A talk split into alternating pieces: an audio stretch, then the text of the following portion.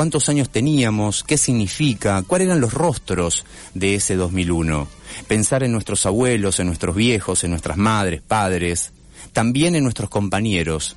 Cuando digo esto es pensar también en los relatos y las charlas que teníamos en los pasillos de la facultad. En mi caso y en el caso de la mayoría de esta mesa, estudiantes universitarios o en el caso de Jor, arrancaba a laburar. Y por supuesto que tiene que ver con empezar a interpelarnos, conocer los testimonios, recordar y hacer lo imposible para no repetir.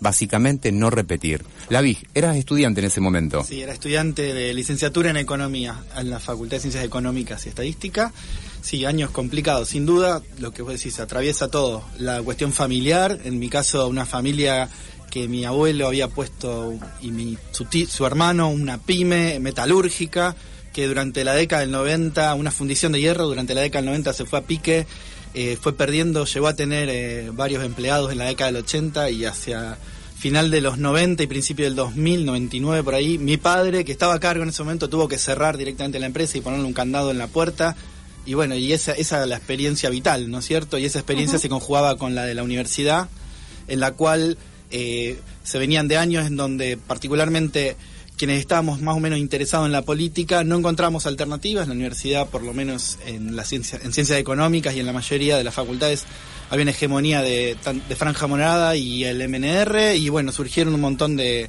otras agrupaciones políticas independientes en este caso, y que nada, fue cambiando bastante el panorama de político dentro de la universidad y por supuesto dentro de, la sociedad.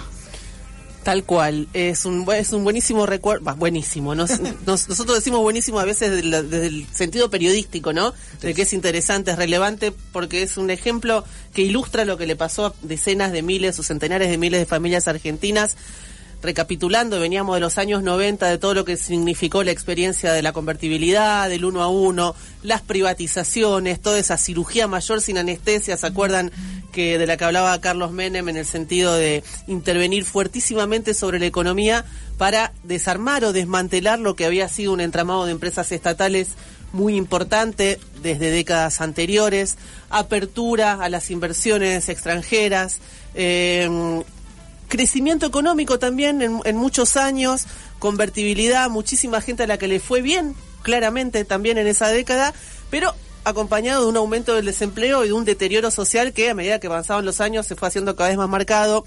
Termina en esta imagen y nos convocamos, como decíamos ayer con Diego, a todos los oyentes al 153-886677 a, a compartir con nosotros, si recuerdan, eh, depende de la edad de cada uno, la experiencia personal de cada uno, cómo atravesaron ese diciembre de 2001. Eh, yo había ya empezado a trabajar, ya había sido despedida, Diego, de mi primer trabajo formal, rápidamente.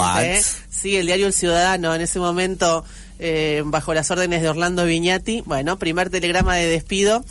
duró, duró poco, es la experiencia formal, pero bueno, nos introducimos así con mucha velocidad a la dinámica laboral argentina y al mundo del periodismo ultra precarizado desde hace muchos años también.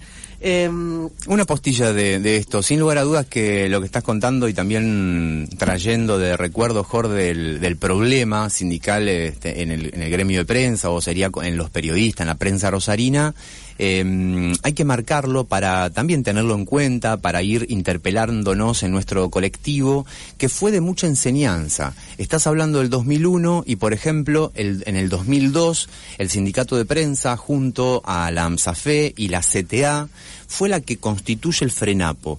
En el, FRENAPO estamos hablando del Frente Nacional contra la Pobreza y uno de los datos fundamentales que construye el FRENAPO fue la red de, instituciones en todo el país y también la cantidad de datos que podía ir generando por lo que aportaban todas las unidades asociadas. Estamos hablando básicamente de sindicatos de base.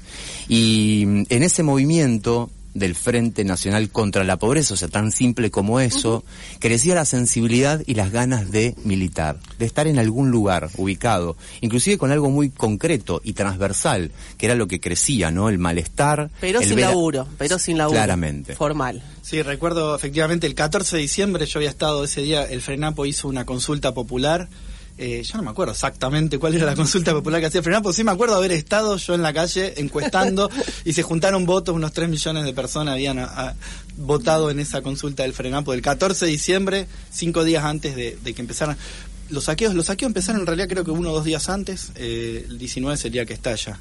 Pero bueno, quería rescatarlo de Jorgelina que hacía un relato histórico interesantísimo porque se asocia el 2001 con De la Rúa y se asocia el 2001 con la Alianza, que fue el partido que gobernó entre 1999 y 2001. Sin embargo, el final de, ese proceso es el final de una década. no es el final, no es el final de dos años. Es el final de un modelo económico que eh, no supo mantenerse, no supo eh, dar respuesta a las necesidades de las mayorías. Efectivamente, creo que el problema central o uno de los problemas acuciantes en ese momento era el desempleo. Fue el desempleo.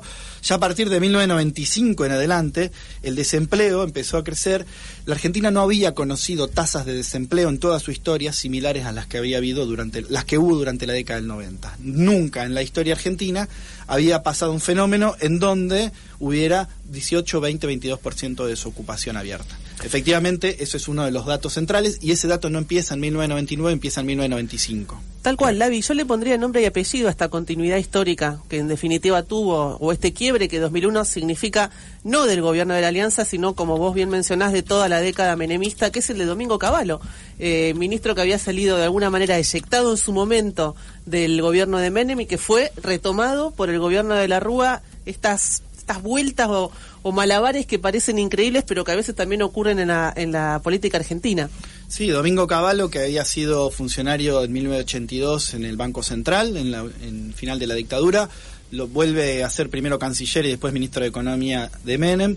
Después se va y siguen otros, sigue Roque Fernández, es decir, Cavallo es un poco el ideólogo del plan de convertibilidad que así se llamó, pero después de Caballo siguieron otros y sin modificar un ápice eso. Y sin pensar y repensar las necesidades específicas del capitalismo argentino. ¿Por, qué, ¿Por qué digo esto? Porque Brasil, para la misma época, también inició un plan de convertibilidad y en 1997 salió de la convertibilidad, del real, que se llama la moneda brasileña. Bien, el real sigue válido y el real vale 3 a 1 y el peso vale 100 a 1 hoy por hoy con el dólar. Y Brasil logró salir antes y salir un poco de... Y habiendo tenido los mismos problemas que nosotros, hiperinflación en los 80, etcétera. Pero bueno, con otra lógica, efectivamente. Y mencionás eh, Caballo 80, Caballo 82, más allá de la precisión, hay que recuerda o hay que linkear automáticamente lo que significó la, la acción del gobierno genocida de ese momento, que fue la compra, la repatriación, la condonación de deuda de privados pero deuda externa. Sí, la deuda externa, a partir de seguros de cambio y a partir de algunas medidas, no importa. Técnicas, la cuestión es que el Estado se hizo cargo de deuda de los privados en el año 82 cuando Caballo era ministro, eh, perdón, presidente del Banco Central. Para aquellos que son usuarios de la red Twitter, hay una cuenta eh, vamos a volver a decir buenísimo con esta subjetividad periodística, eh, pero bueno, que va poniendo día a día como si estuviéramos viviendo hace 20 años atrás lo que mostraban las tapas de los diarios o lo que iba pasando hace 20 años atrás. Es arroba diciembre-2001. Aparece, por ejemplo, eh, Lavi, vos que sos futbolero, no así Diego Fiori, pero vos que sí sos futbolero te vas a acordar que salió campeón Racing y que muchos decían, bueno, lo que falta para que estalle este país es que salga campeón Racing, que hacía, nos acordábamos recién, 35 años que no ganaba un campeonato. ¿Eso lo leíste en esta semana por la tertulia o te acordás? Yo me acuerdo perfectamente, porque ah, soy Bueno, podés jugar al preguntado, entonces, que hace esas preguntas. Entonces, ¿quién ganó en diciembre de 2001? Pero no te podés olvidar. Ganó Caballo ganó en el diciembre de 2001. no te podés olvidar. Ganó Racing. Claro, ganó el campeonato con Mostaza Merlo y su famoso paso a paso. Exactamente, exactamente. Forma parte de los recuerdos también. También me puedo, si le sumo un recuerdo personal, a ver, eh, anecdótico, fue cuando se, empezó la saga de Harry Potter cuando empezó la saga de Harry Potter, que está cumpliendo 20 años, eh, y recuerdo haber ido al cine a ver Harry Potter 1, salir del cine y que había cambiado el presidente de Argentina. ¿Se acuerdan? Eso fue ya un poquito, creo que fue enero, febrero, cuando empezó la sucesión. Ah, cuando tuvimos los siete presidentes. seis presidentes en,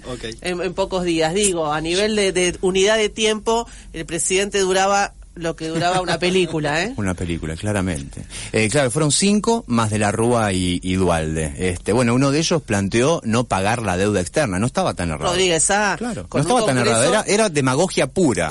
demagogia pura. Pero. demagogia con un congreso que acompañó eh, aplaudiendo de pie. Rodríguez Sá en ese momento Sí. declaró el no pago de la deuda externa en un más un gesto que una realidad. Igual Rodríguez Sá estuvo creo que un par de días literalmente como presidente.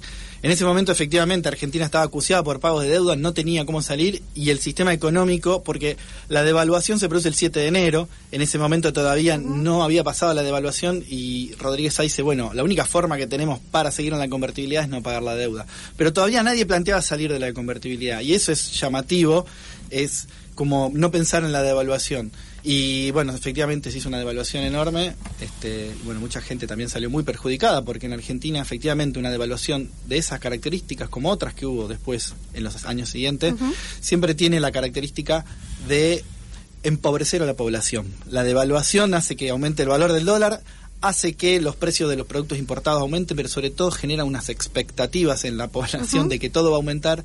Trajo el recuerdo de la inflación y efectivamente eh, 2000 2002 fue un año de mucha inflación. La vi, la primera devaluación fue a 1.40. 1.40 exactamente, 40% de evaluación. Claro, porque estábamos, veníamos del 1 a 1. Hoy Pero- parece 1.40 nada, pero 40% de Sí, un 40 en, comunal. en un día, 40% de evaluación en un día es muchísimo, digamos, si hoy está a 100, digamos, el valor oficial se iría 140 automáticamente, si les gusta 200 sería 280 en un día, es muchísimo. Claro.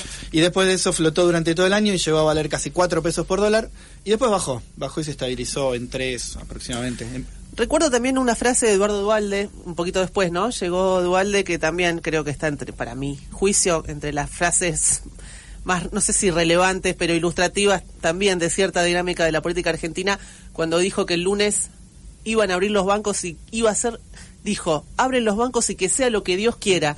¿Eh? Un poco en esa, en esa dinámica nos estábamos moviendo también en esos años. Si me levanto les puedo hacer mucho daño, pensó Dualde, hagan lo que quieran, algo parecido a eso. Que haga, lo- que pase lo que Dios quiera. Sí, así, dijo. y dijo, quien puso dólares recibirá Sí, dólares bueno, también. claro. Exacto. Efectivamente, Quien- algo quien, que quien no- depositó dólares recibirá dólares, quien depositó pesos recibirá pesos. innecesario. Bueno, eso no pasó. No, no pasó. Además no no, pasó. no- no hacía falta que pase. Estuvo bien que no pase. Estamos en la tertulia de viernes, 153-886677. Ese es tu número. Estamos esperando tus mensajes. Vamos a compartirlos en, minutos en minutos nada más. La idea es que compartas con nosotros, con la tertulia de viernes, tus recuerdos. ¿Qué hacías hace 20 años atrás? Mandanos un audio, un audio breve. Compartinos también qué andabas haciendo, qué recordás, cuál era la situación económica, la tuya o la que te acordás de ese momento, cómo pasabas, cómo pasaban en tu familia la situación de lo que fue el 2001. Estamos en el 153-886677. Es importante recordar que los docentes universitarios y toda la Universidad de Rosario sostuvimos una huelga histórica contra el descuento de sueldo y también el déficit cero de López Murphy. Recuerdo perfectamente eso. Fue una huelga y movilización histórica sin antecedentes del estallido de diciembre de diciembre del 2001.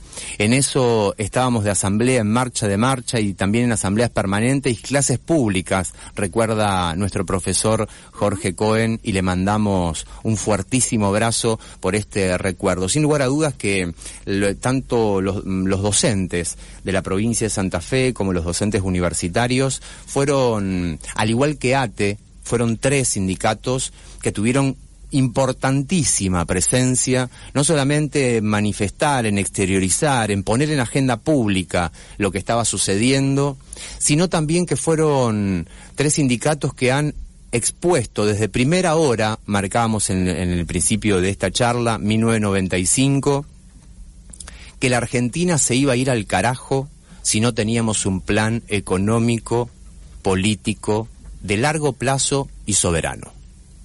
Desde 1995 empieza la denuncia. De hecho, empieza a partirse fuertemente el Partido Justicialista. Desemboca en una alianza en el 99.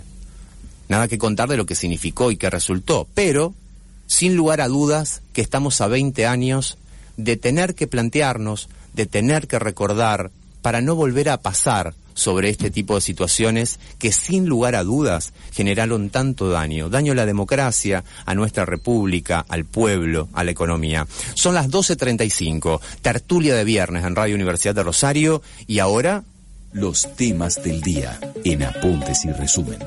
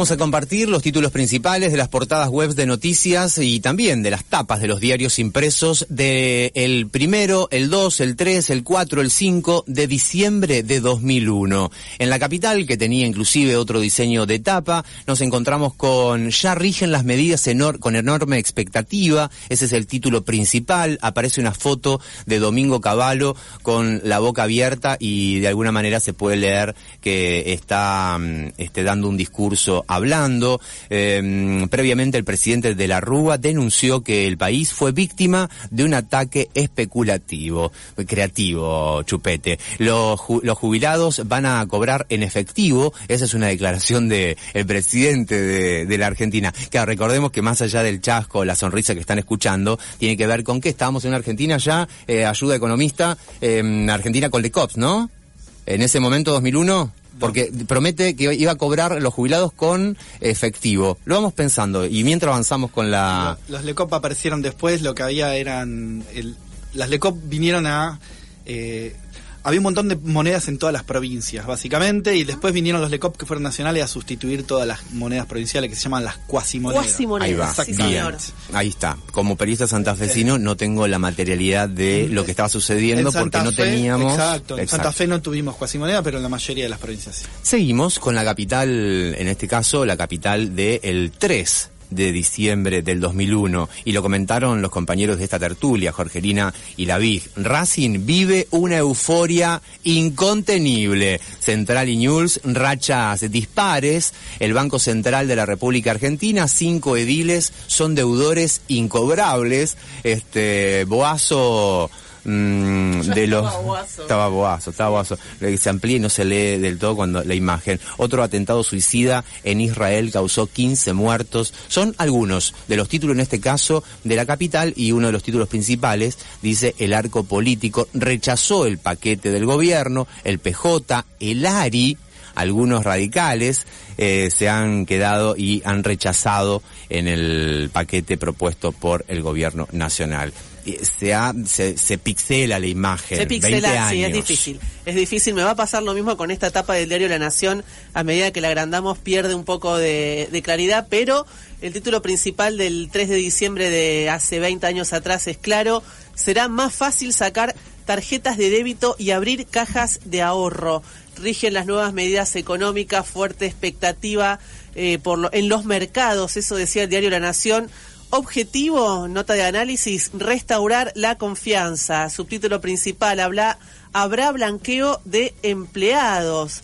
Y los titulares, ¿cómo evitar el estrés laboral? Decía también la Nación, ah, ¿eh? En esa época, ¿qué tal? Mm, no sé, la idea de la confianza como única meta económica me parece que era parte de, de la convertibilidad hay que confiar, hay que confiar, hay que confiar. Cuando faltan políticas reales, cuando no hay una política industrial, cuando no hay una política de pensar el país hacia adelante, lo único que haces es confiar en los mercados y que los mercados van a solucionar todo.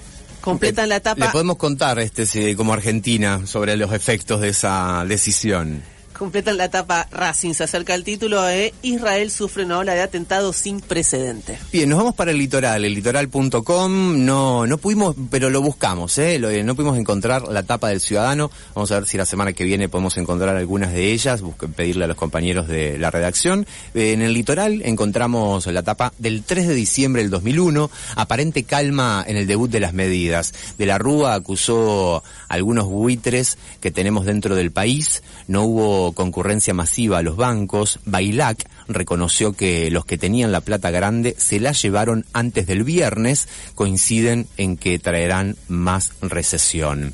También leemos en el litoral de la capital provincial, ejecutaron a un menor con un tiro en la nuca, 3 de diciembre de 2001. Israel bombardeó la zona de Gaza, reabrió Merengo. Mira vos qué dato, claro, después de la crisis, no sé, bueno, reabre en el medio del caos total. Este, bueno, pero un alfajor santafesino en el medio para tomar un café y poder pensar este y no desbordarse. Digo de pronto, ¿no? Como para sumar algo positivo. Bueno, esta, esto todos los títulos principales de El Litoral. ¿En qué anda usted ahora? En página 12, y si me permiten, voy a leer el chistecito, chistecito del 3 de diciembre de 2001 de Daniel Paz, arriba a la izquierda, ¿eh? es un periodista que entrevista a Domingo Cavallo, el, el, el chiste, la sátira.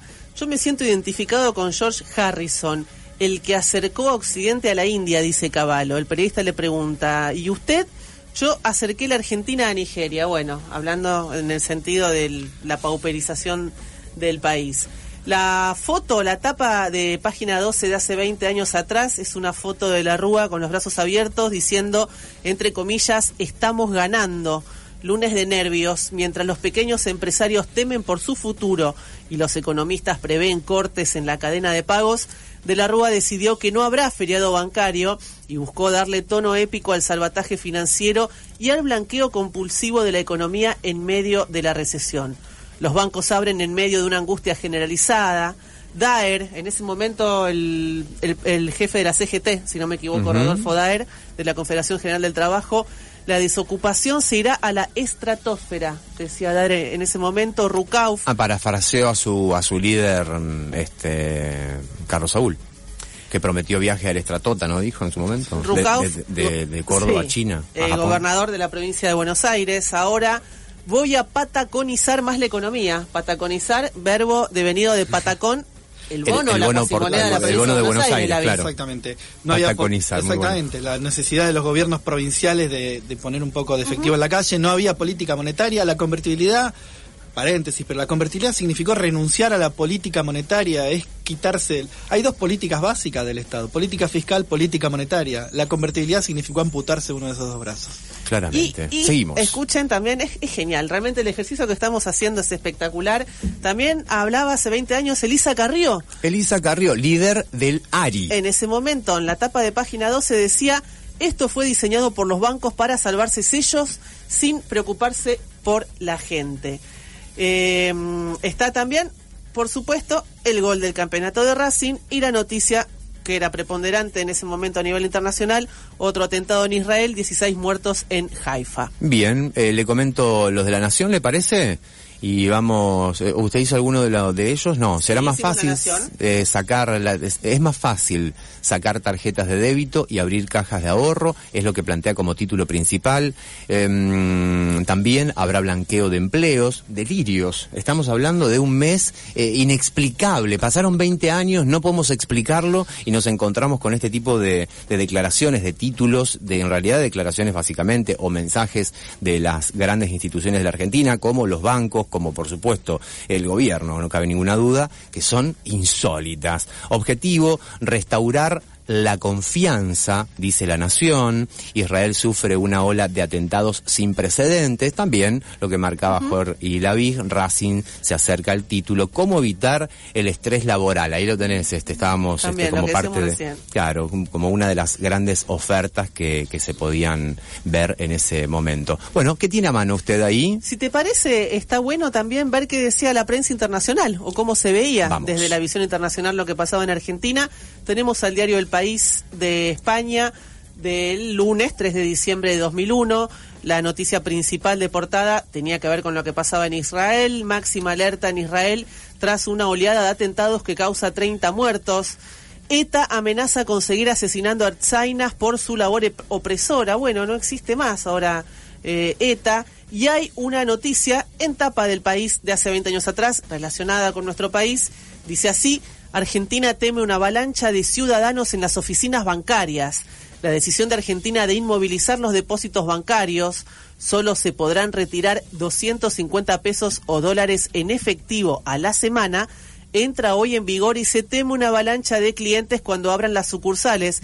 Claro, esto nos agrega el dato. En realidad el corralito comenzó así, eh, limitando la cantidad de plata que podía sacar en efectivo en el cajero por semana. Era una economía que todavía no estaba tan... Eh, con, tantas tarjetas de débito y tan digitalizada como la actual, obviamente.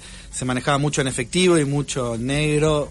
Eh, eso fue el corralito, no dejar sacar plata en efectivo. No es que, no es que los depósitos no pudieran utilizarse, pero bueno, efectivamente no había ni home banking, no había internet, no había una forma de mover depósitos de una manera fácil. la bancarización era muy, muy poca. Había claro, pero no había bancarización digital, sobre todo. Vos no podías desde tu casa hacer con un clic una transferencia como se hace por hoy. Efectivamente, eh, la gente iba al banco, sacaba la plata y utilizaba el efectivo. Y eso fue lo que empezaba a utilizarse la cuestión de cobrar las empresas de pagar los sueldos a través de los bancos. Todavía se pagaba en las en las empresas y era una tendencia la bancarización, pero no era masiva. Ni era obligatoria.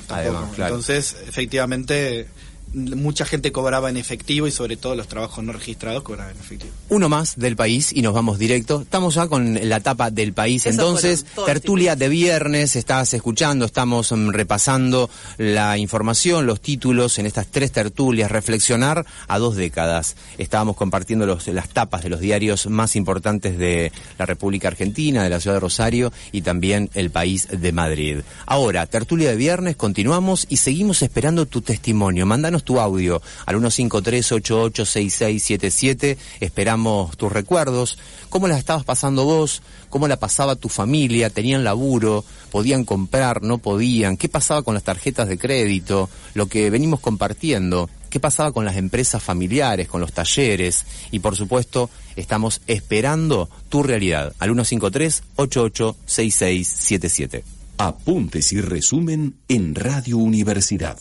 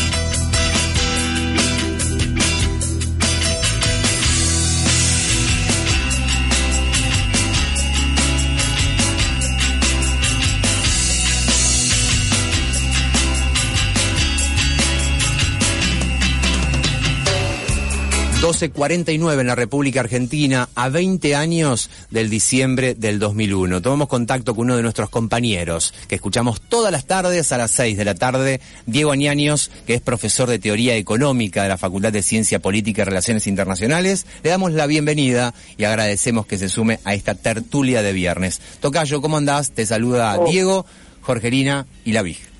Hola Diego, querido, ¿cómo estás? Jorgelina, un beso grande, hacía mucho que no te veía, gran incorporación, un saludo para la vida también. ¿Qué Ahí estamos. Diego? ¿Cómo va? Buen día, un gusto Muy bien. hablar con vos. Ex compañeros de maestría fuimos con Diego. ¿eh? Ahí va. cuento, ahí nos ¿Qué conocimos. estudiaron? Eh, estudiamos un... Yo no la terminé, Diego, confieso de paso, ya que estoy, qué sé ¿Cómo yo, vos? recordando... Ahí va, bueno, tremendo. ¿Quién Eh, terminó una maestría? Imposible. Bien, gracias, gracias, Lavi. ¿Y qué Vení to- todos los días al programa, así que... ¿Qué estudiaban? Al menos, ¿qué- ¿cuál era el título? Pero no se puede contar. Era así, era la maestría en Ciencias Sociales de Flaxo. Ah. Bueno, de, de hecho ahí tuvimos uno de los grandes profesores de economía que Sí. tuvo este país, que era el señor Hugo Noste. Sí, gran- señor. Hugo docente. Eduardo Basualdo, enormes profesores de economía, sí. Tam- Diego, ¿cómo recordás en lo personal el diciembre de 2001 y también después de desembocar en, en una reflexión, un análisis eh, desde lo que significa lo político-económico? Eh, bueno, a ver, desde lo personal, yo tenía una hija recién nacida, ¿no? Estaba en una situación bastante compleja en lo laboral eh, y, ese es el, recuerdo que tengo. Incluso recuerdo cuando se iniciaron las marchas y demás, haber llevado a mi hermana más chica, la chiquita, la chiquita que hoy tiene 36 años, pero haberme llevado al Monumento a la Bandera, pararla en una esquina y decirle, nos vamos a parar acá a mirar la historia. Eh, yo, yo tenía conciencia de lo que ocurría en ese momento. Eh, lo que sucede es que tal vez cuando uno empieza a mirar hacia atrás, eh, el 2001 era prácticamente inevitable, por un montón de razones, ¿no? Eh, es justo también tercer cuáles eran las condiciones contextuales en las que asume de la Rúa, después de 10 años del enemigo, y en qué mundo gobernaba de la Rúa. Ustedes piensan que era un mundo extremadamente convulsionado en lo financiero y en lo económico. Veníamos de algunos años con muchísimas turbulencias, dado eh, ya conocer, el, digamos, esta categorización económica vinculada a la climatología que utilizaba Macri. Imagínense ustedes que tuvimos, habíamos tenido el tequila en el 95, hay una crisis muy fuerte en los países del sudeste asiático, 97, 98, está el vodka en el 98, está la crisis de los .com en los 2000, Era un mundo que venía altamente eh, perturbado en términos financieros y económicos. La historia es larga, seguramente con la vida alguna vez la pueden haber hablado, pero esto tiene que ver con algunas decisiones que se toman sobre fines de los 70, como hizo los 80, ¿no? Cuando el mundo se vuelve muchísimo más inestable, crece más lento, se vuelve más injusto. Bueno, estas fueron las reformas que se llamaron después malamente neoliberales. Y en ese contexto asume de la Rúa, y, y cuando la crisis se profundiza y se acentúa, eh, todas las decisiones que se tomaron lo único que hicieron es eh, intentar apagar el fuego de, la manera incorrecta. Yo te- tengo una anécdota con una novia mía de la facultad de la chueca. La chueca no sabía cocinar y una vez se dedicó, me preguntó cómo hago la milanesa porque ni siquiera sabía. Le digo, bueno, calentá el aceite, cuando el aceite eh, se caliente le pones la milanesa. La chueca tiró la milanesa de una manera un poco incorrecta, digamos. El, el aceite cogió fuego y, y- y la chueca pensó, fuego, agua, y le tiró agua. Ustedes saben lo que pasó, se Todo, imaginan. todo empeoró mucho, Claro. claro, sí. Bueno, y, y cuando uno ve las medidas que se tomaban en términos retrospectivos, eran, digamos, no agregarle agua al fuego, es tirarle queroseno al fuego. Las medidas de Maquinea, las medidas de López Murphy. Digo, pero esto viene de un error estructural. La, la alianza comenzó prometiendo cosas que no iba a poder hacer, y esto es lo relevante también. Digo, hay una, creo que es la carta blanca a los argentinos que escriben poco antes de asumir, donde prometían bajar el empleo a una velocidad que era matemáticamente imposible.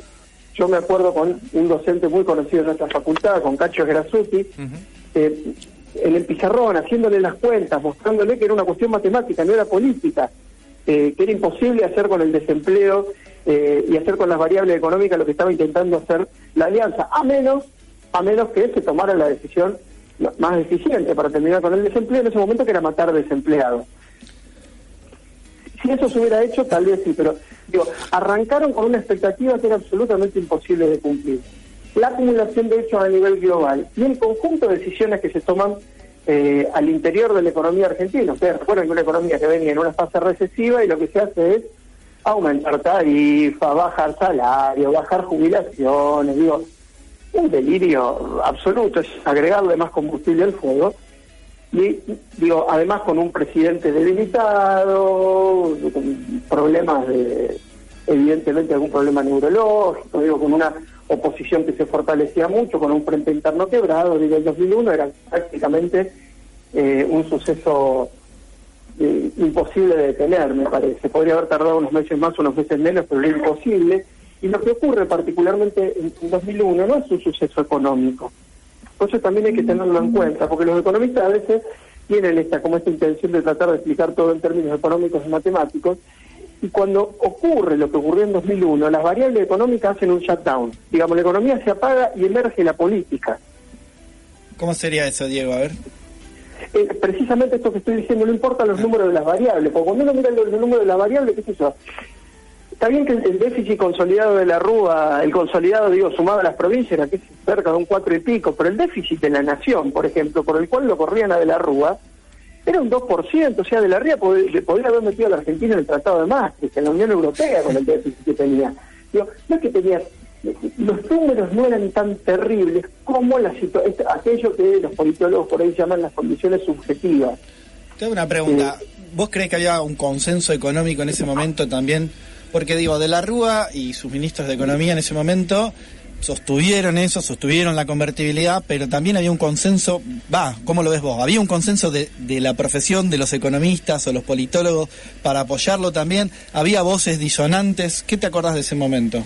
No, no, precisamente lo que les estoy, les, estoy contando, hacer política de los pizarrones, contarles que hay algunas cuestiones que matemáticamente son insostenibles, porque, digo, eh, en esto que yo te decía de los cálculos matemáticos, hay algunos economistas que dicen, qué sé yo, la deriva del tipo de cambio, al ritmo que viene, que hacen el cálculo de la ecuación técnica de cuánto tendría que costar el dólar, y que si esto ocurre, el dólar, qué sé yo, ponele, mañana puede aparecer un tipo, el dólar va a costar 500 pesos, y lo que nosotros explicábamos era precisamente esto, desde una cátedra de economía, decirle, muchachos, el dólar nunca va a costar 500 pesos, porque antes la gente va a estar en los tiros por la calle.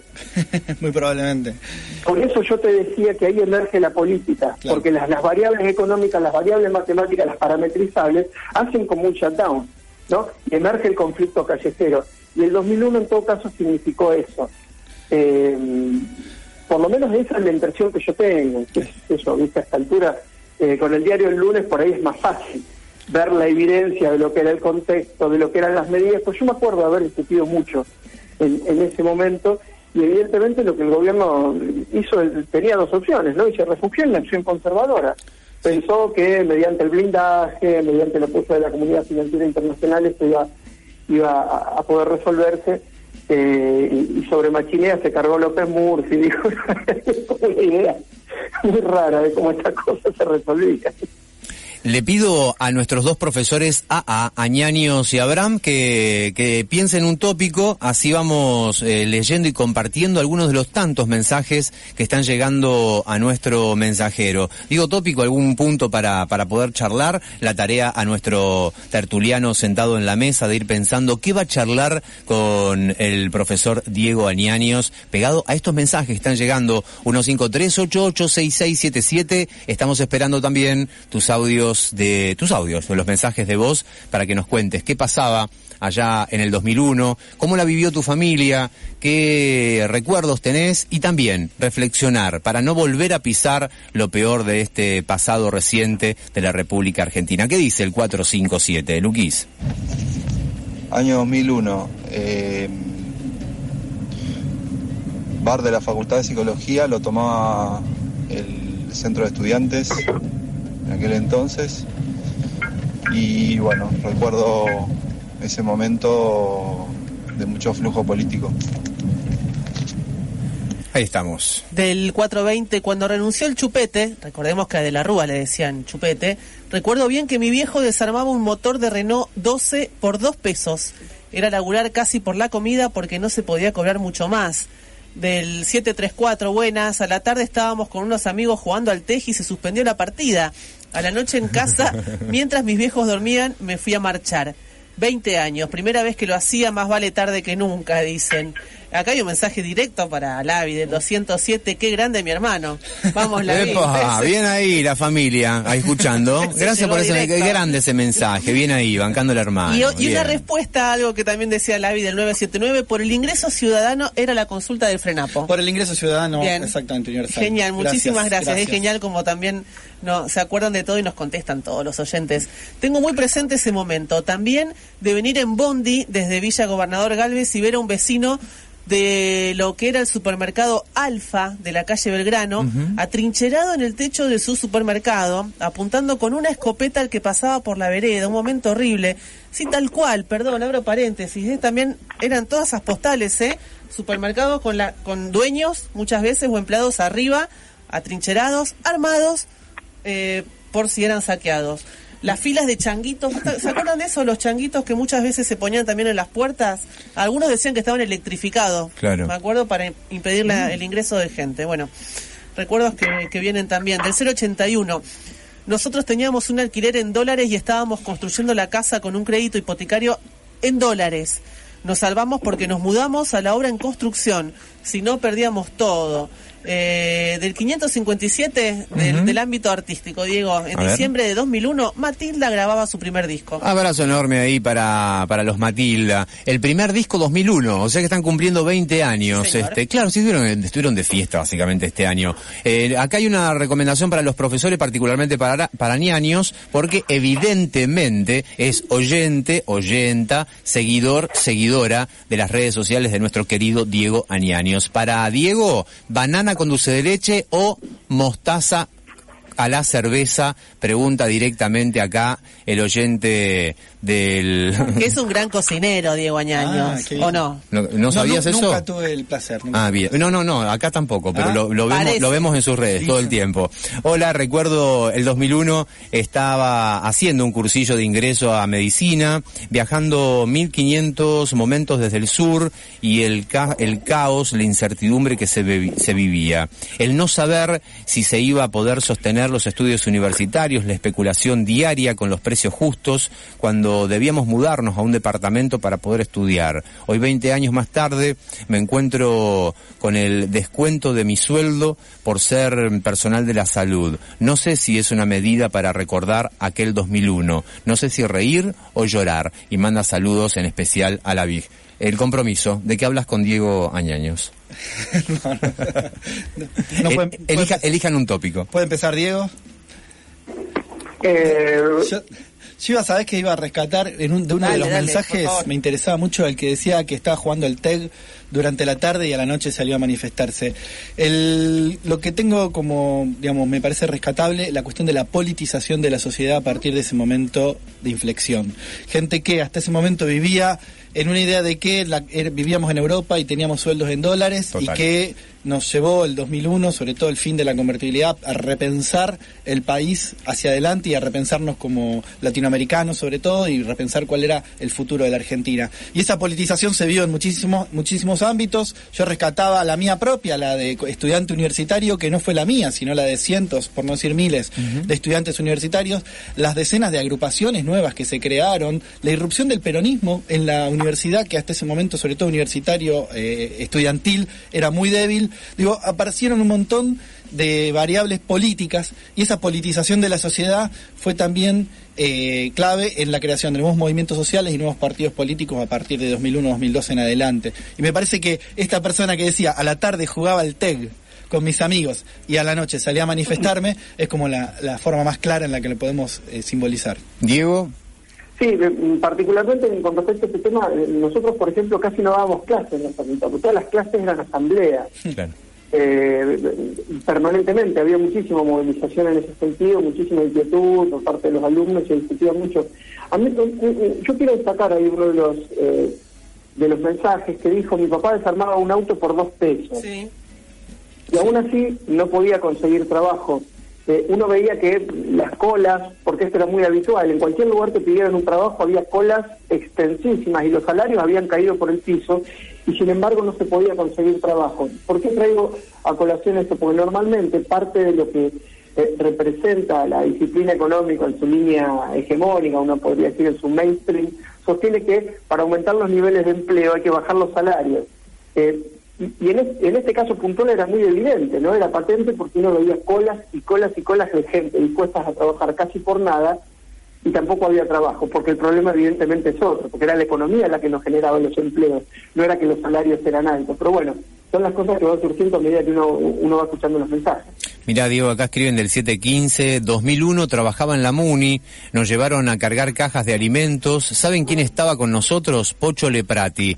Qué humildad, qué bondad que tenía. Él estaba en un crecer también y fuimos todos a la calle San Martín. Creo que era parte del ejército. El Pocho era así, bondad pura. Y cuando fuimos a despedirlo a nuestro compañero, tanto jóvenes angustiados, que fue un episodio que nunca se olvidará, nos dice acá la compañera eh, o el compañero que está escuchando de Pocho Leprati en esta y se suma con su testimonio a esta tertulia de viernes y seguimos esperando tu mensaje, que compartas cómo estabas viviendo, dónde estabas, qué significaba la cuestión económica, la tuya, la de tu familia. Del 943, hola, soy Santiago Escalante. En noviembre del 2001 vino a tocar Rubén Juárez a la Labardén y con Quique Gule teníamos un dúo de tango y no nos invitó a, to- a tocar con él. Era raro ver una figura como él y en la sala no había ni siquiera 100 personas. Al mes explotó todo. Otro mensaje más. Daer, Carrió, Macri, Menem, Dualde, Kirchner, Scioli. Siguen los mismos. Y alta crisis que se viene. Hay que organizarse para que otra vez no la pague el pueblo trabajador y salir a las calles a luchar por lo que le corresponde. Un mensaje en relación a los supermercados. González rebautizó el único a su super porque lo defendió con la escopeta desde la terraza. Eh, otro del 873 y, y inclu- introduce el tema de la crisis política con la que empezó la alianza. Nos vamos a acordar ahora también. ¿En qué momento se fue el Chacho Álvarez?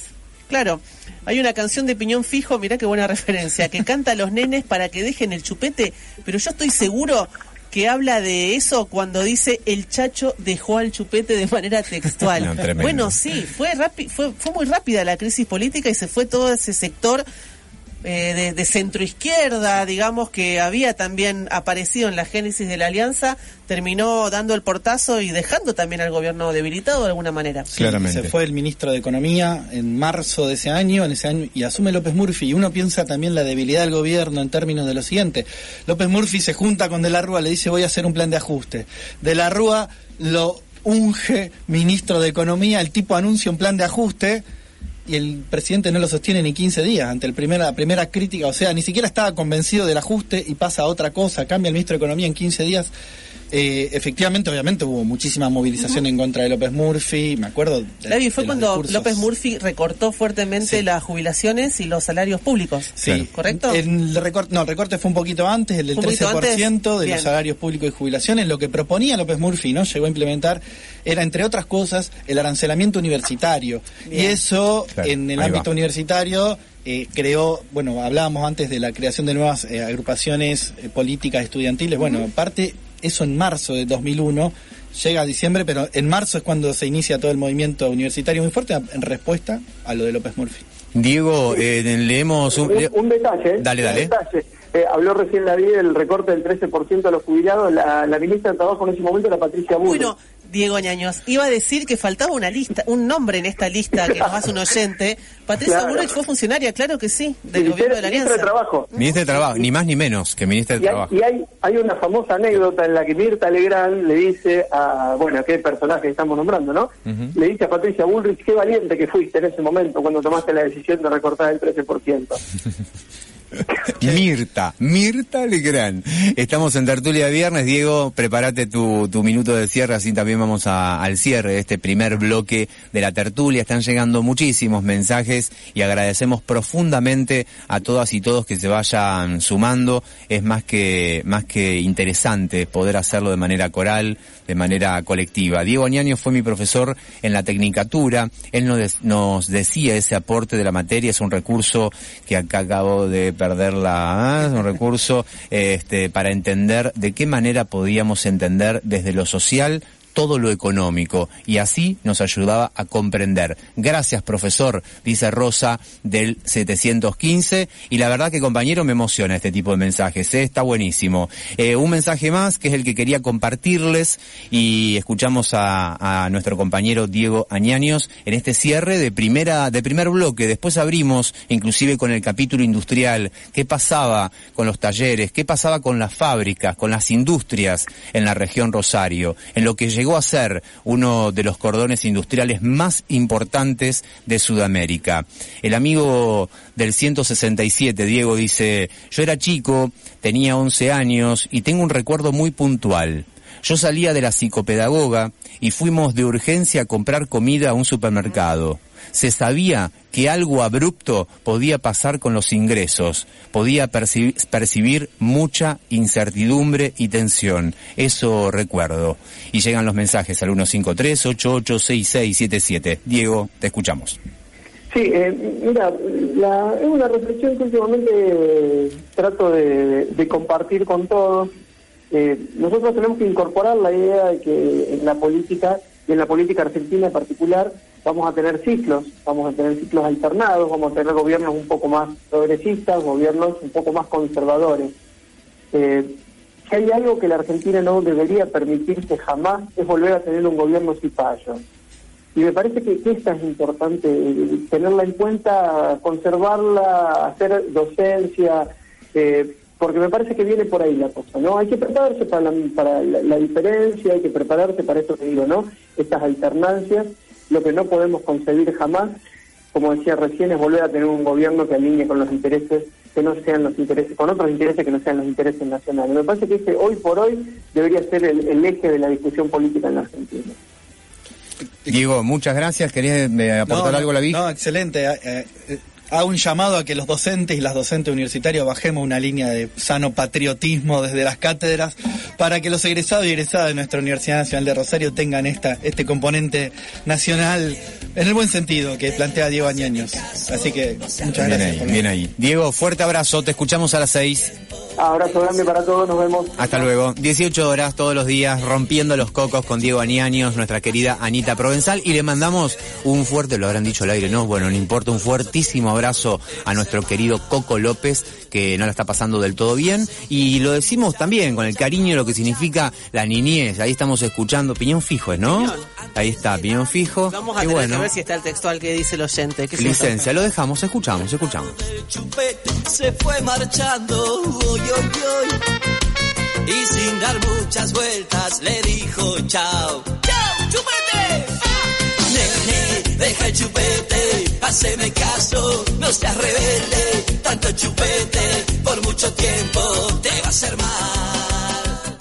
Ya volvemos con Apuntes y Resumen. Si escuchás la tanda completa, sumás puntos de oyente, coleccionalos y canjealos a fin de mes por importantes premios. Radio Universidad es Radio UNR, una nueva radio. Express Now es la tele que sale de la tele para acompañarte a todos lados. Una app para ver tus canales favoritos en cualquier dispositivo. En vivo, como en la tele, pero sin tele. Pausa, rebobina y volvé a mirar lo que te gusta con Express Now. Express, parte de tu vida. Bases y condiciones en express.com.ar. Carrefour es gigante. Hasta el miércoles 8 de diciembre en hipericarrefour.com.ar. 18 cuotas sin interés en Smart TVs, aires acondicionados y ventiladores de industria argentina. 70% de descuento en la segunda unidad en rimeras y pantalones. Además, 25% de descuento en la unidad, llevando dos o más juguetes y juegos de agua. Compra también en carrefour.com.ar. Válido del 30 de noviembre al 8 de diciembre de 2021 inclusive. Para más información consulta en carrefour.com.ar.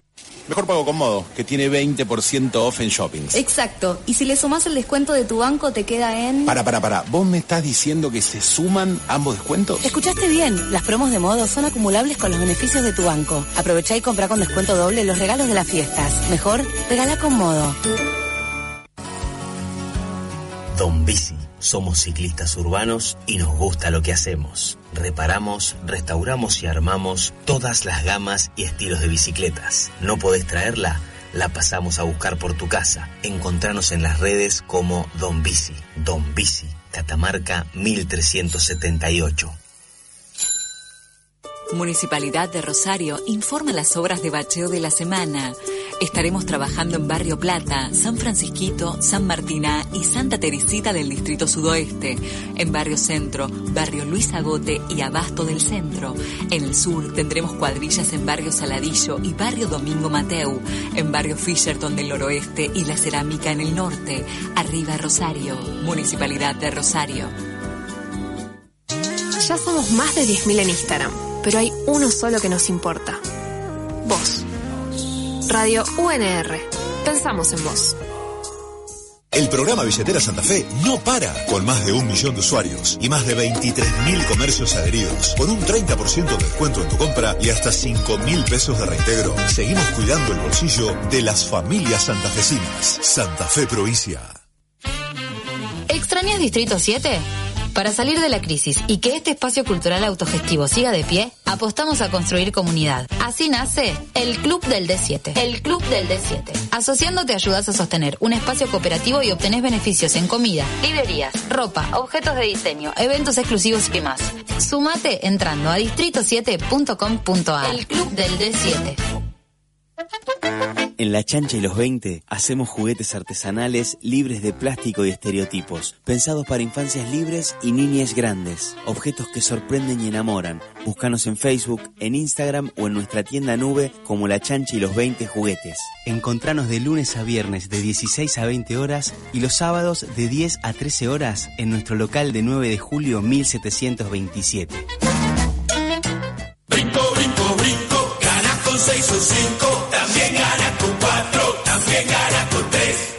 ¿Qué más quieres? Este domingo, doble chance en el brinco. Sorteas 95 millones de pesos, incluyendo 9 millones del nuevo Brinco Junior.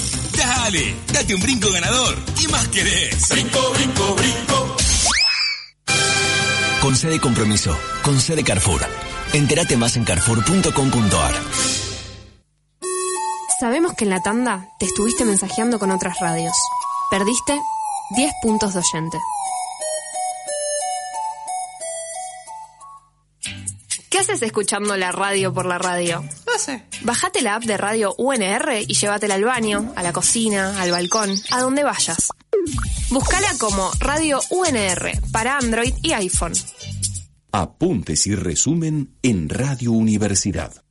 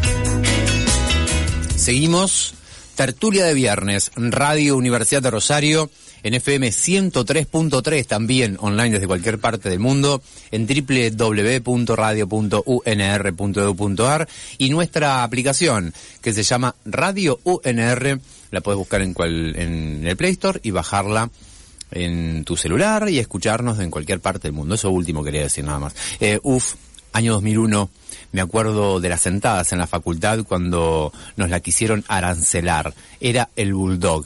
Si me habré peleado con los de la Franja Morada. Primeros años de la facultad, nos cuenta, nos confía la amiga oyente del 619 al 153-886677 exactamente recuerdo las coordinadoras de la lucha de las luchas universitarias de las asambleas barriales las interbarriales en el monumento a la bandera el debate la horizontalidad, nos dice la amiga o el amigo del 652. Del 229, lo que yo recuerdo es a López Murphy y a Caballo, que nos llevaron a ese incendio. Ahora aparecen de nuevo predicando sus recetas nefastas y lo peor es que tienen votos, nos escribe Diego. Del 639, yo trabajaba 12 horas todos los días, de 8 de la noche a 8 de la mañana, de lunes a lunes por 150 pesos. Era lo único que había conseguido, tenía 20 años. En casa había días en los que no teníamos para comer. Del 881, yo tenía trabajo estable, vivienda propia que aún estaba pagando y una hija de tres meses que llevaba sobre mis hombros a las marchas y asambleas. Eso me ayudó a atravesar esa tempestad, pero fueron tiempos difíciles. López Murphy tardó 15 días en anunciar las medidas. Cuando lo hizo al otro día, tuvo que renunciar.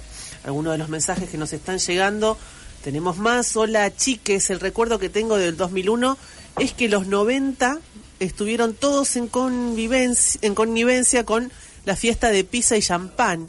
Vino la crisis desde el 2001 y todos en connivencia haciéndose los tontos para no hacerse cargo de la crisis y la que recargaron sobre la espalda del pueblo trabajador.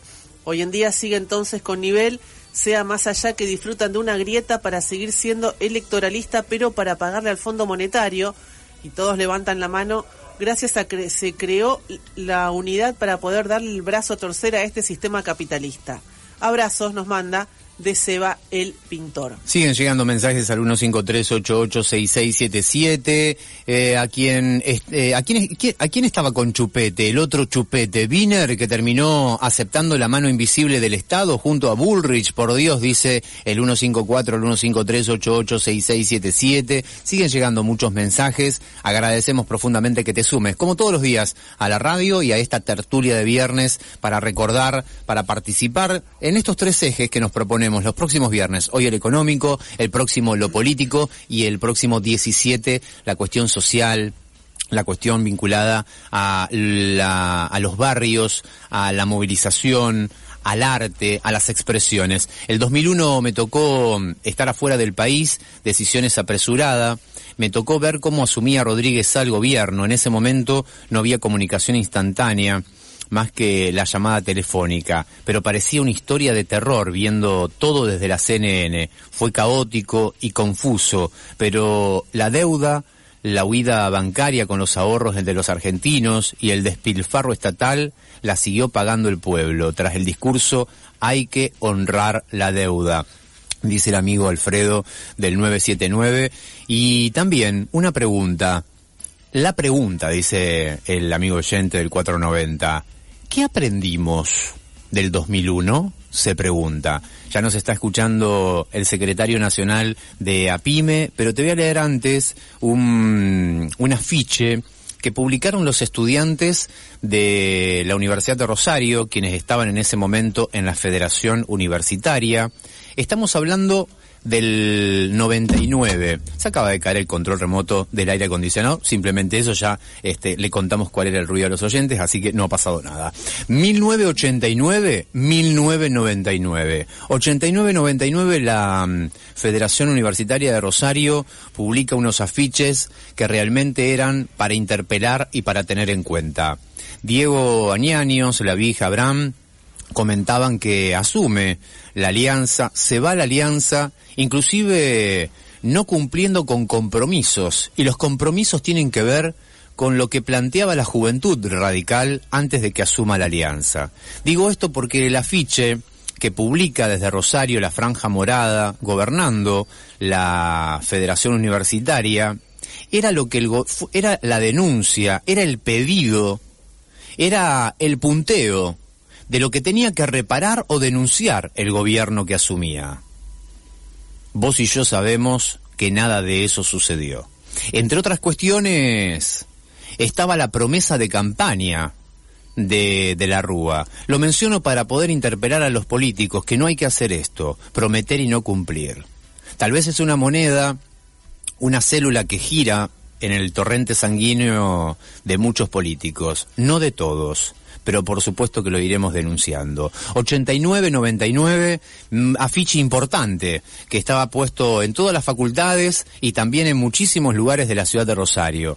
Las valijas de Amira, indulto a los genocidas, recesión, el diputado Trucho, la mala leche de Vico, la revolución productiva, el salariazo, el pasaporte de Alcazar, la aduana paralela, la corrupción de la corte adicta, la servilleta de Corach, el atentado a la AMIA, el caso José Luis Cabezas, la pista de Anillaco, desocupación, privatización de aerolíneas, el imperio de los Adis, coima de IBM, la bomba a la Embajada de Israel, Banco Nación, Ley de Educación Superior, sabemos perfectamente de lo que hablamos y lo que significó la lucha de esa ley. Récord de des- desocupación, aumento del analfabetismo, relaciones carnales, Ley Federal de Educación, inseguridad.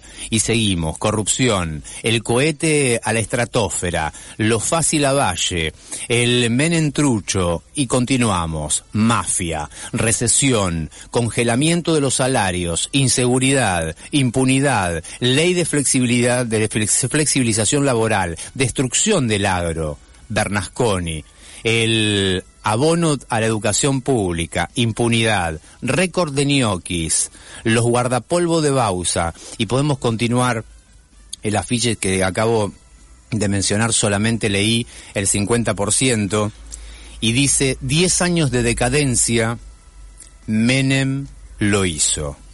Después volvió la misma política en el 2015, y ahí cabe la pregunta que hace el oyente. ¿Qué aprendimos del 2001? Estamos en comunicación con Juan José Cisca, es el secretario nacional de APIME. Juan José, muy buen mediodía, ¿cómo estás? Te saludamos Diego Fiori, Jorgelina Giva, la vía Abraham también en el piso hoy con nosotros. Gracias, buen día, muy bien. y gracias por el llamado. No, por favor, gracias por sumarte a esta tertulia. Juan José, ¿dónde estabas? ¿Qué hacías? ¿Qué recordás de hace 20 años atrás? Eh, a ver, en el año, en el 2001, nosotros estábamos, habíamos armado el Frente Nacional contra la Pobreza, junto, digamos, este, la Federación Universitaria de Rosario, la FUA, en realidad a nivel nacional, pero bueno, acá en Santa Fe, la Federación en Rosario, la Federación Universitaria de Rosario, estaba Pablito Haskin, Damián Fio, etcétera, de acuerdo en aquella época, la Federación Agraria Argentina, eh, que estaba de este lado en aquella época, al lado del pueblo, APIME, el Instituto Movilizador de Fondos Cooperativos, PARTE, me acuerdo, tengo un gran recuerdo del Colorado, del Colorado Cuaviar, este, y, y el día, por ejemplo, del, del helicóptero de, de la Rúa, estábamos en el subsuelo de la eh, Federa- Federación este, eh, Agraria Argentina, estábamos debatiendo en función de que había habíamos terminado eh, una encuesta a nivel nacional con más de 3 millones de, votos. A mí me tocó encabezar la la provincia de Santa Fe con más de 265 mil votos. Hicimos una consulta popular eh, en, favor de la asignación universal por hijo. ¿no?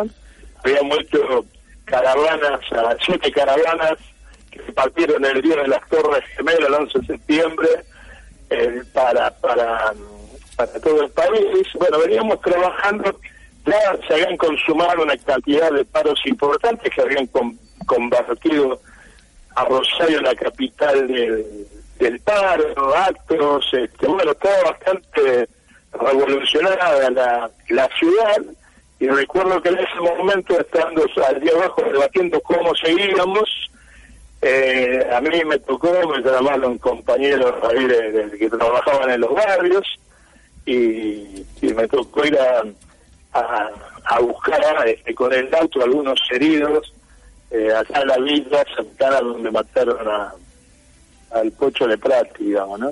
Y este y realmente fue, fue un momento fue un momento de, de lucha, fue un momento de toda la sociedad luchaba eh, eh, para que de una vez por todas se terminara con el modelo económico que había impuesto a sangre y fuego la dictadura militar, con más de 30.000 compañeros desaparecidos, que lamentablemente en el gobierno de, de Raúl Alfonsín, estoy hablando en lo económico, yo respeto mucho el gobierno de, Raúl Alfonsín, eh, le, le, le torcieron el brazo y este con, con aquello del plan primavera y la economía de guerra, etcétera, lo que lo que vivieron en esa época se deben acordar este, perfectamente, lo, de la cara pintada, etcétera, etcétera, y terminó el que era el que fue uno de los ministros de Economía de Raúl Alfonsín, este Juan Carlos Pugliese, diciéndole, le hablé al,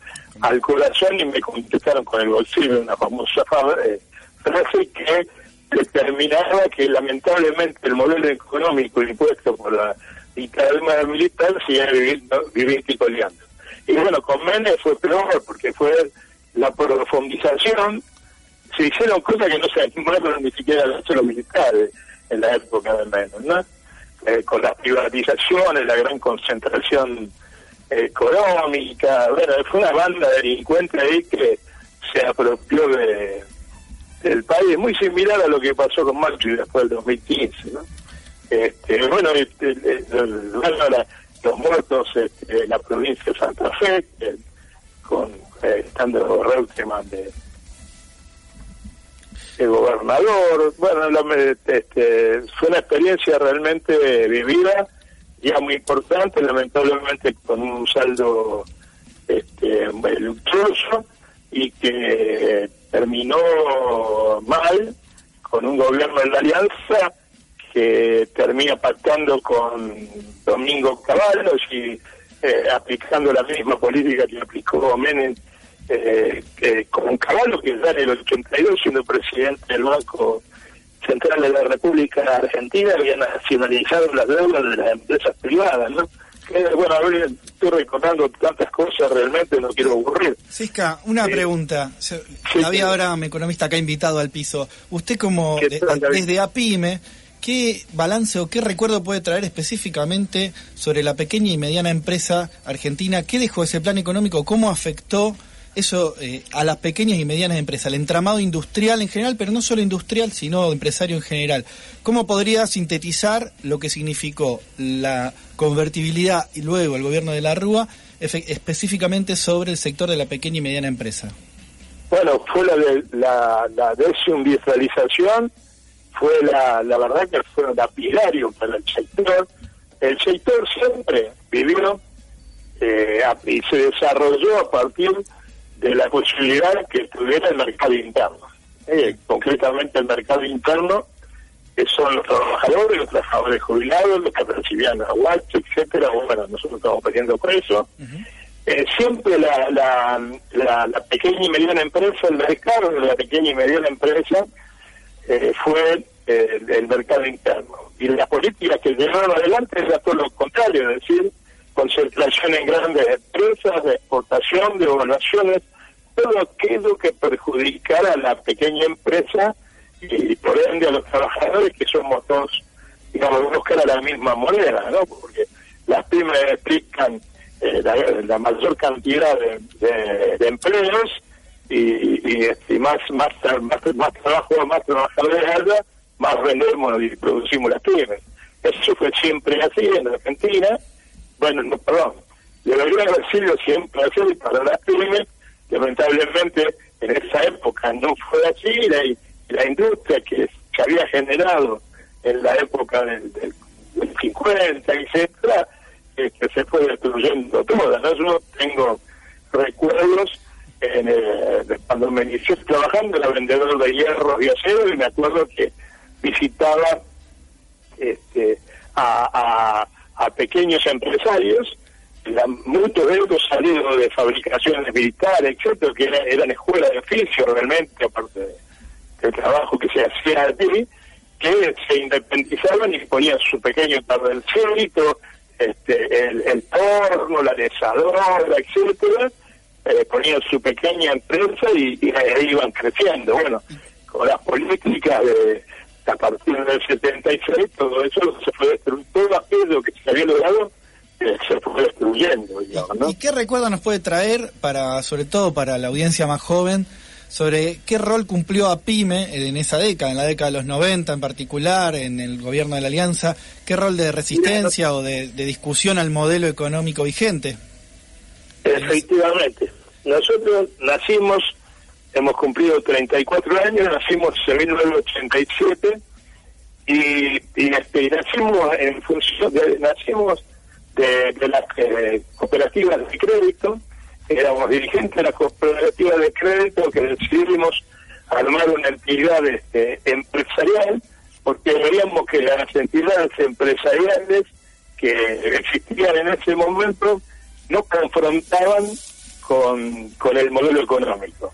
Siempre se buscaba una excusa para no no confrontar, por eso lo recuerdo que yo decía de Colorado Guayaro, de Juanchito Nucci, de los distintos sindicatos, etcétera, porque nosotros inauguramos la historia esta de los empresarios en la calle junto a los trabajadores y a los estudiantes.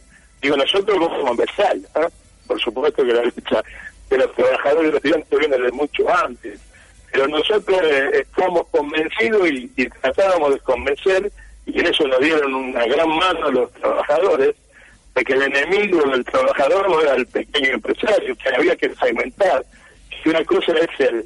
eh, eh, siempre se ve en, los empresarios, se quejan los empresarios, dicen. No, no, la- los pequeños empresarios no tenemos nada que ver con las grandes empresas. Las grandes empresas tienen, sobre todo en la Argentina, que están muy concentradas, tienen intereses que están que son este, contrarios a los intereses de, las pymes que insisto vivimos el mercado del mercado interno. Bueno nosotros en eso en estos 34 años este durante es decir del 87 nacimos para eso para confrontar con el modelo eh, económico. Y bueno después del después del 2003 eh, nuestros eh, digamos las pymes volvimos a empezar a renacer nuevamente en función de que hubo un modelo económico este, que contempló la industria nacional, que contempló este, el trabajo, que tenía como objetivo eso. Eh, fin, digo, no, no estoy hablando de un gobierno diciendo que había falda, etcétera, y que hubo cosas que no se que no se transformaron nunca, la concentración sigue, la inflación sigue, etcétera, etcétera, pero que el modelo económico que a partir del 2003 favoreció al renacimiento de, de muchas pymes, ¿no? Que, que volvieron a tener mercado, que volvimos a trabajar y que volvimos a desarrollarnos. Hasta, el, digamos, para, hasta el 2014, 2015, donde con la asunción del gobierno de Macri se volvieron a, volvimos a la misma política que hubo del 76 al, al 2002, al 2003, ¿no?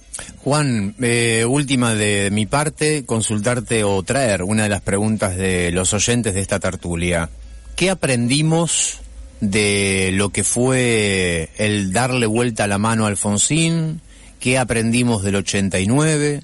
¿Qué aprendimos de la década nefasta de los 90, del 2001, del 2015-2019? Mirá, la verdad es que si, lo cotejamos con el resultado de las elecciones en el 2015, y bueno, y ahora la, la que pasaron hace poquito, la verdad que aprendimos muy poco. Porque me, me estoy refiriendo a lo económico, ¿no? este, porque ustedes me dijeron que hablara del tema ese, lo económico, hemos aprendido muy poco si tenemos en cuenta que este, eh, en esa época, 2015 al 2019, volvimos a eh, la, la misma exacta política económica eh, eh, este, que fue en, en, en en la época esta que estoy hablando, nefasta a la, la, a la, economía argentina. Y bueno, lamentablemente fue en función de, los resultados este, de los resultados de las elecciones mucho mucho no hemos aprendido yo me llamo la atención ahí ver algunos empresarios algunos dirigentes empresarios que durante la corrida bancaria durante el corralito golpeaban las ventanas de, la- de- de los bancos eh, este, seguir seguir escuchando a Stusenegger, a Lucas Diach a, a todo eso ocurrió en la economía que en realidad no son economistas sino son trabajadores de las grandes empresas que salen a decir por sus propios medios es decir por los medios hoy concentrados de, de, comunicación que están en manos de los mismos de los mismos que manejaron la economía siempre este, decir las mismas cosas realmente cuando veo que González Fraga en el Banco de Nación ¿qué pensaban que iba a hacer González Fraga en el Banco de Nación que hacer un defalco es eso. O qué pensaban que iba a hacer Stusenegger o, o el por el mismo balconía del Banco o Stusenegger en el Banco Central iban a hacer lo mismo que hicieron cuando están en, en esas épocas desastres lo hicieron aprendieron y lo hicieron mejor porque yo quiero decir que eh, el gobierno de Macri eh, no fracasó en absoluto, al contrario, fue muy exitoso, porque vinieron a hacer lo que lo que tenían que hacer para sus propios intereses, que no son los intereses del pueblo argentino, y les salió extraordinariamente bien, tal así que todavía están libres y no han caído presos. ¿no? Juan José, te, te agradecemos muchísimo el, el contacto con esta tertulia de viernes de Radio Universidad. Ha sido muy amable. No, el, el agradecimiento es mío y gracias por escucharme. Muchos saludos, gracias a vos. Hablábamos, Diego, en esta tertulia de viernes sobre 2001, hoy en clave económica, intentando recordar, analizar lo que significó ese momento para la economía argentina, los años que vinieron después, todo el preámbulo que fue también la década de los 90. Conversábamos con Juan José Cisca, es el secretario nacional de APIME, las pequeñas y medianas eh, industrias de la República. Y seguimos en esta tertulia de viernes en Radio Universidad de Rosario, FM 103.3. Seguimos esperando, estamos, están llegando muchísimos mensajes y uno más lindo, más eh, hermoso que el otro, contándonos, compartiéndonos las historias de ustedes. Recuerdo, ya nos escucha el vicepresidente de la Unión Industrial Argentina. En un minuto hablamos con él. Nos dice la amiga o amigo oyente del 897, recuerdo el 2001 como una película de Pino Solanas, estaba parada en una esquina, en una esquina con cuchara y sartén en la mano, no nos podíamos ir a dormir, gran incertidumbre, una avalancha humana que pasó me llevó hasta el monumento. Suspendí una reunión en el profesorado, llamé a mis compañeras y le dije que era histórico lo que estaba pasando. Me emocionaban aquellos días, luego asistí a las asambleas, pero poco a poco se diluyeron. Era, trabajo, era trabajadora administrativa no registrada. Era dantesco ir al banco mientras seres con sus rostros deformados por la desesperación golpeaban los edificios blindados. Se abría una puertita para que les- los les clientes pasáramos a hacer los trámites, la cerraban de golpe. Cuánta tristeza, tantas personas que murieron. Por todos ellos sigamos trabajando por la distribución económica y cultural del país. En ese momento tenía 26 años. Mi vida cambió para siempre, nos cuenta Claudia del 897. Hermoso recuerdo, Claudia, gracias por compartirlo. Después de 10 años lo despiden a mi viejo con la indemnización, la venta del auto, la venta de la cámara filmadora y muchas cosas más que vendimos, adquiridas en el menemismo, compraron un departamento de pasillo destruido. Hasta el día de hoy mis viejos viven ahí. Yo tenía 18 años, éramos de clase media, todos los gustos, pero esto fue un cachetazo de realidad. Pasamos de ser clase media a ser pobres. Algunos mensajes más antes de hablar con Guillermo Moretti. Hola, el pueblo no sé qué aprendió. Los políticos sin duda aprendieron a no prometer. Muchos hacen discursos bonitos y ponen caras atractivas para que eh, los necios los voten, como pasó con Carolina. Eso nos dice Josefa del 064. Del 387, recuerdo que la misma franja morada fue de quienes más mo- que fue a quienes más movilizó durante la campaña de la Rúa le tomó todas las facultades del país cuando López Murphy anunció su ajuste. Un abrazo para Esteban el pintor y a todos los que se expresaron como él, que me representan en el recuerdo de lo que fue el 2001, el menemismo y la alianza. Último de esta tanda, si te parece, Diego, del 173. El día 21 de diciembre de 2001 tenía 50 pesos en el bolsillo. Me compré cigarrillos y una cerveza y me quedé a esperar la caída porque sabía que cambiaba todo. Grande Cristina, nos dice. Guillermo Moretti, muy buen mediodía. Gracias por sumarte a esta tertulia de viernes a recordar 20, a 20 años el 2001. Gracias, te escucha Jorgelina, La Vic y Diego. Ah, ¿qué tal? No, al contrario, muchísimas gracias a ustedes por, por la invitación, ¿no? Eh, que estaba escuchando todo y, y se me vinieron a la memoria eh, tantas, tantas cosas. En realidad todo empieza, arranca mucho antes, ¿no? Arranca con la renuncia del vicepresidente de la República. Claro, claramente.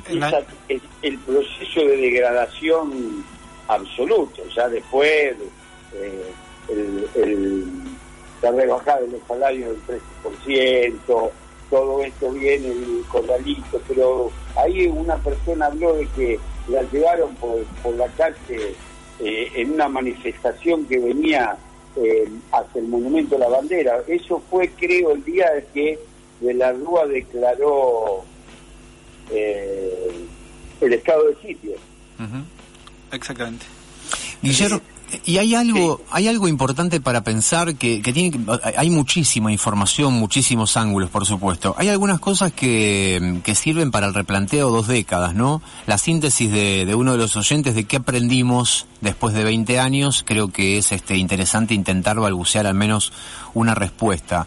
Recién mencionaba eh, otro de los gremialistas empresarios, eh, Cisca, sobre la cuestión vinculada a reconocer que el plan económico de Alfonsín era muy interesante, era soberano, era mm, patriótico, hasta el plan primavera o hasta la mitad del gobierno. ¿Cómo pensar, Guillermo, desde la gremial, desde tu militancia inclusive y el análisis que puedes hacer, eh, con las conexiones, por ejemplo, hoy estuviste ayer con el presidente de la Nación en lo que es la presentación de- del plan de reindustrialización. Pensar esto para no volver a pisar el pasado, ¿no? Eh, lo que fueron los poderes fácticos contra el plan de Alfonsín, lo que fueron, lo que fue la actuación de los poderes fácticos en los 90 y cómo jugaron en la alianza, la vuelta, después con el macrismo. Menciono estos tópicos que tienen que ver con eh, referencia directa en contra de lo que es la industrialización del país en concreto. Bueno, este es un problema que nosotros tenemos y no lo podemos solucionar, ¿no? Como sociedad. Yo creo que la sociedad ah, argentina eh, no comprende que en una situación como la que estamos hoy, un país que tiene 45 millones de habitantes, para que esos 45 millones de habitantes tengamos una relativa, relativa, equilibrada distribución de la riqueza, y, y esa eh, nos permita la inclusión social, eh, no, no interpreta que el país tiene que ser industrial. No hay forma. El destino nuestro es la industria o quedar afuera, o ser un país con una marginalidad mayor que la que tenemos. ¿Por qué? Porque no hay forma de generar riqueza para contenerlo. Lo único que te genera riqueza es el valor agregado. El valor agregado sobre la materia prima. O sea, doy ejemplos sencillos. Eh, un- una tonelada de trigo, 300 a 400 dólares la tonelada, una tonelada de fideo, 1.400 dólares. Creo que no tenés que tener un complejo industrial muy difícil para hacer fideo, ¿no? Entonces, eh, eh, lo que tenemos que tener es esto, la inversión para el agregado de valor. Que una de las discusiones que no llegamos nunca. ¿Por qué no llegamos nunca? Porque mira, ahora va a venir un proceso de alto crecimiento industrial. Se está notando en la provincia de Santa Fe, después podemos discutir si llega o no llega, yo estoy en desacuerdo con el planteo de que no llega, yo creo que no llega, lo que no podemos solucionar nosotros el aumento eh, de, de precios, ¿no? Esto de que la Argentina puede convivir en una inflación del 40 al 50% y no nos matamos entre nosotros. Eh, pero esto va a venir en un plan de crecimiento Y sabemos que qué nos lleva, nos lleva a la restricción externa, que es la gran discusión de la Argentina de los dólares. No hay proceso de industrialización que se haya producido en el mundo. Tomemos el último, el de Corea, que se ponen los liberales, que lo ponen como gran ejemplo de industrialización. Corea no tenía ni cigarrillos.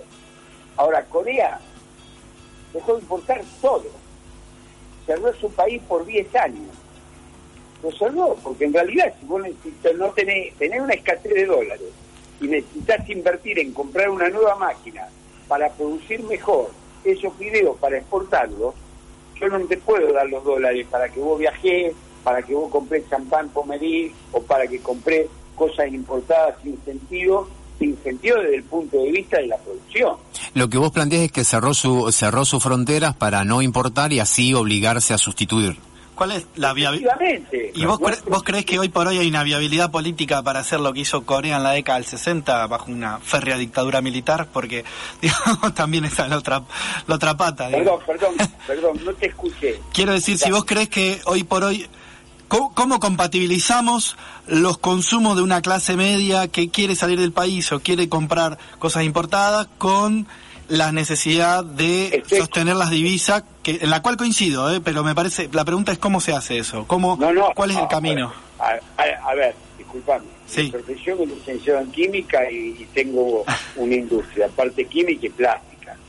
No me dedico ni a la Está política ni, ni a la economía.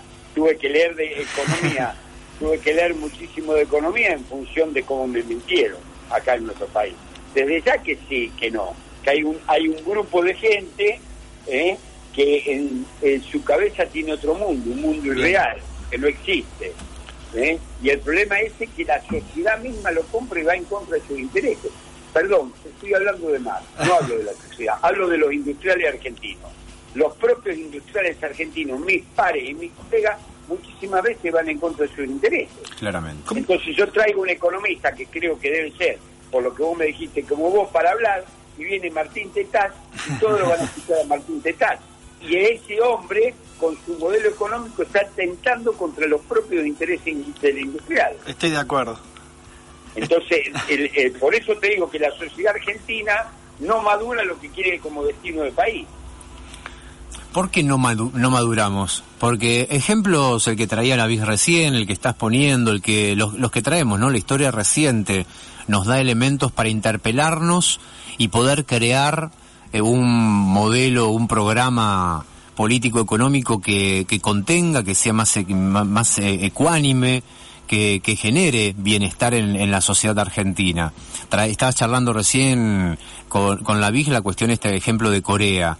¿Cómo intentar traer, inspirarse ¿no? en otros ejemplos y poder eh, generar nuestro propio plan? O sea, un plan soberano, básicamente. Eh, Diego, Diego, Sí. la verdad que los planes están, no, no necesitamos eh, mirar mucho. Los planes de industrialización en la Argentina, podemos analizar el, el proceso de Perón, podemos analizar el proceso de Ilía, el proceso de Frondizi, podemos analizar la primera parte de, de Alfonsín con Grispu como ministro de Economía, podemos analizar lo que hizo eh, Néstor Kirchner y Cristina, los planes están. Ahora el problema es vos, el planteo que yo hago es, ¿por qué van en contra de los intereses? A ver, la persona que bajó los salarios el 13%, que bajó el presupuesto de educación, fue ministro de Economía por 15 días, lo echaron, terminó todo mal, con muertos. Hoy lo llaman y la gente lo va a escuchar. López Murphy, Guillermo. Lo llaman a caballo y la gente lo va a escuchar. Creo que el tema cultural está pasando por otro lado y los que nos creemos industrialistas, progresistas, no hemos podido resolver en llegar con este discurso. Guillermo, ¿crees que hoy por hoy la industria argentina tiene conciencia de esto que vos decís y que busca un futuro en donde haya mercado interno, altos salarios, una redistribución del ingreso? ¿O eso es una idea minoritaria dentro de- del empresariado industrial? Bueno, lo primero que te quiero decir, no existe, no existe país, excepto los, petroleros, ¿no es cierto?, que, tenga un proceso industrial, que ese proceso industrial lo haya ligado solamente a la exportación. En los mejores momentos de- del Japón exportador exportaba solamente el 17% de lo que producía. E- Esto voy en función de lo que vos acabás de decir del mercado interno. Claro. Yo puedo, tengo que fortalecer el mercado interno, hacer un mercado interno fuerte, donde mis productos los compres vos y cuando tengan una falla venga a la puerta de mi fábrica a armarme lío. ¿Para qué? Para que cuando lo mande yo al exterior, ese producto no tenga falla. Vos necesitas, eso te doy un ejemplo, hay, hay mil ejemplos para dar. Está clarísimo. Que vos necesitas un mercado interno fuerte, gente capacitada, gente con muy buenos salarios para que se produzca el consumo. Está Muy clarísimo.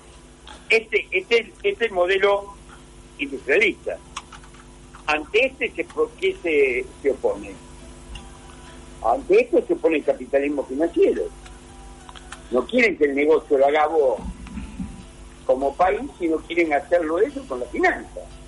Y la verdad que cuando vos te pones a analizar, eh, te equivocás, ¿no? Cuando te estás atrás de una, de una empresa. No, por supuesto. Pusiste un banco, te va a ir mucho mejor, no solamente en Argentina, en todo el mundo.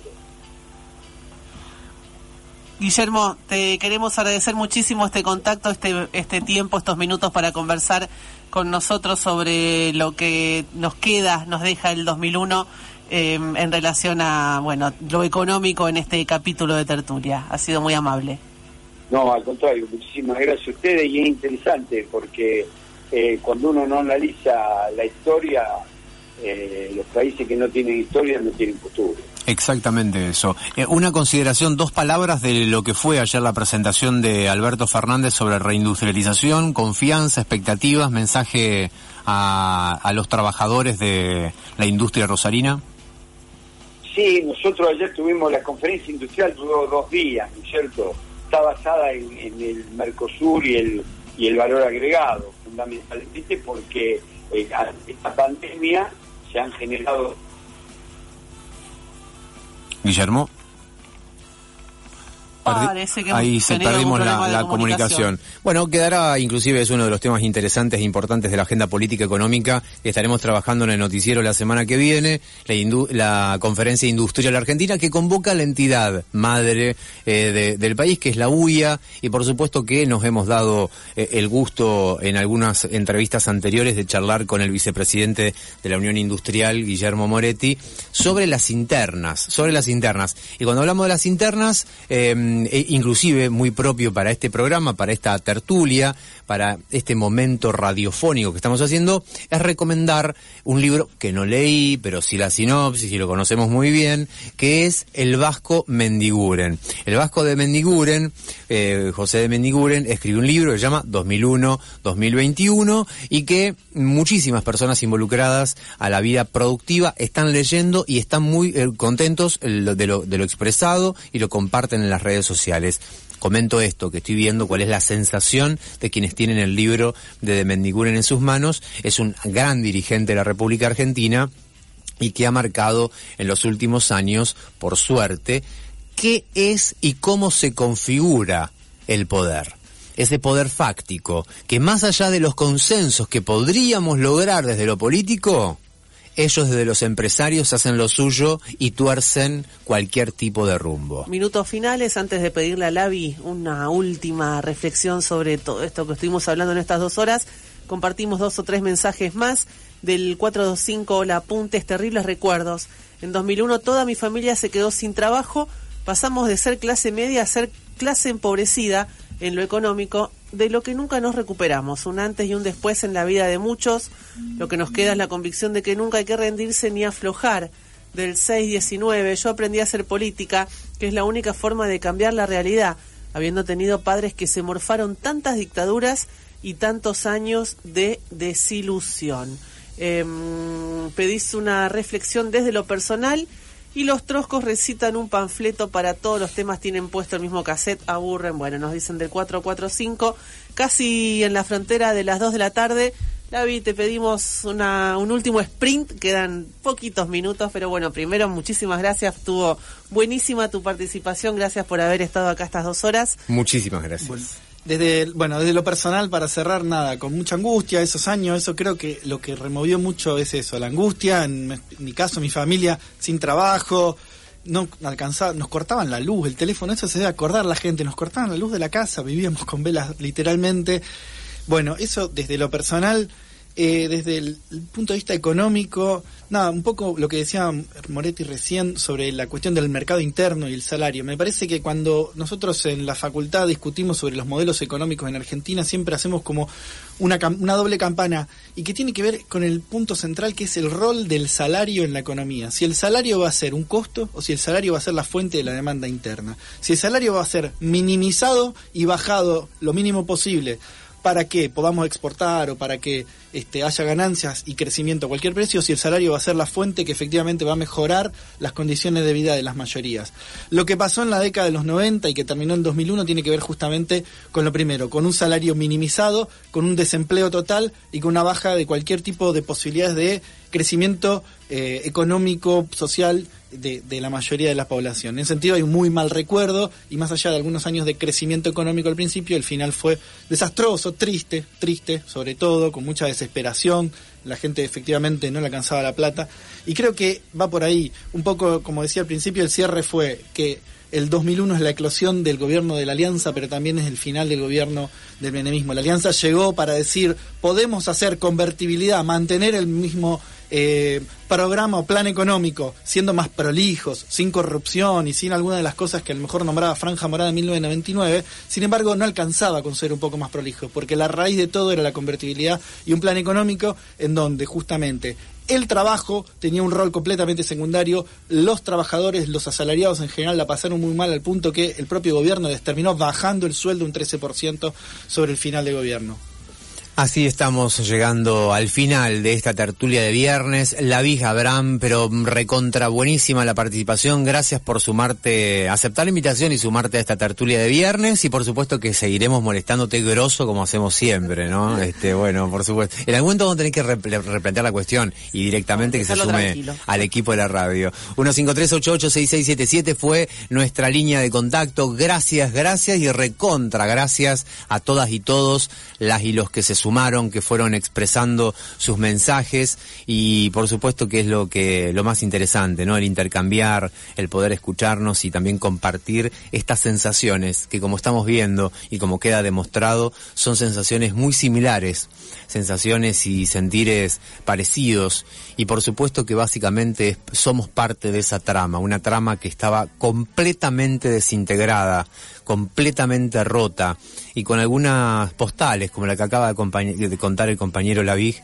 sobre esta insensibilidad que llegan hasta la- nuestras propias empresas, que es el propio gobierno, porque las empresas de servicios son del Estado y, y llegan a, a cosas a situaciones inexplicables, como por ejemplo permitirse cortar los servicios al pueblo que no puede pagar. No había un mango en ese momento.